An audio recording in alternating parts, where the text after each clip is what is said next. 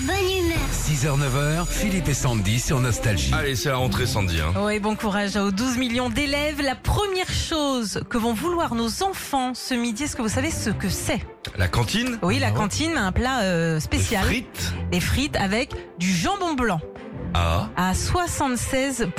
Bon, classique, euh, voilà. C'était- pas très compliqué quand même. Pas très pour le compliqué, mais c'est ce qu'ils veulent. À l'inverse, 60% d'entre eux ne veulent pas de choux de Bruxelles, de fenouil et des salsifis. jambon. C'est très difficile de commencer la rentrée en pétant. Non. Ah, T'imagines direct Tout de suite, t'es trigger. Bruxelles. Ah, Bam.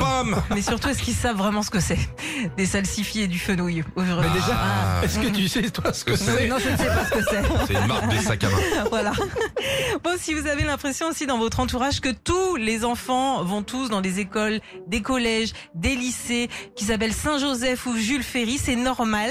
Ce sont les deux noms les plus donnés à des établissements scolaires. Ah, Et même Saint-Joseph, c'est un bon pinard, ça. hein. C'est très bon, le Saint-Joseph.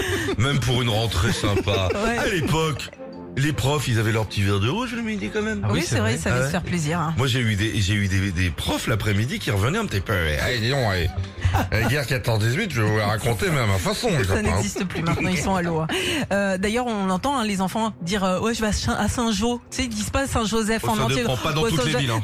Non, Dans les villes, peut-être, où tu fais tes courses, Sandy. Mais nous, on a une vie normale.